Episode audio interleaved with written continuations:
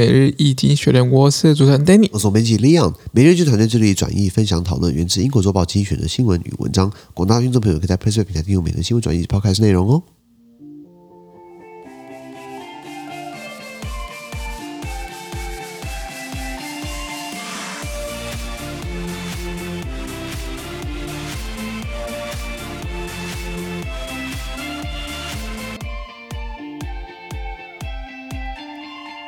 最近我们看到从机器出来新闻，我们看到是四月二十六号礼拜二的新闻，而这些新闻存在每日群的 PressPlay 平台第八百一十四 po 里面哦。是我们大家解说今天发生什么事情。第一个是马斯克他捧着四百四十亿美元的现金干嘛去买下推特？推特，嗯，本来这个价格我记得在今年四月一号的时候没出那么高，现在出的价格是当初出的三十八趴高。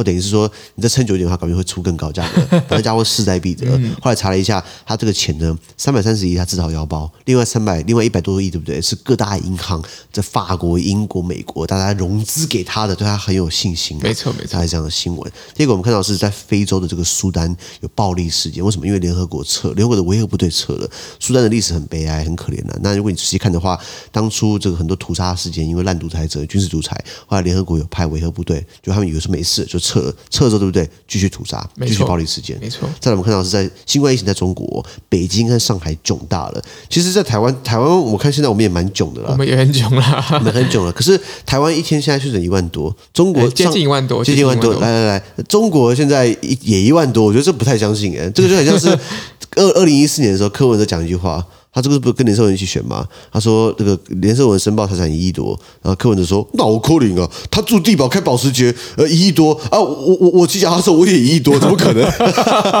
完全不打自招了，就是在在在讲连胜文这个这什么藏钱的嘛，很很很奇怪了，很奇怪。就是虽然中国这个疫情也是也是爆了嘛，对不对？他们现在还是刻意要清零嘛，没错，没关系，我们就听党指挥，能打胜仗。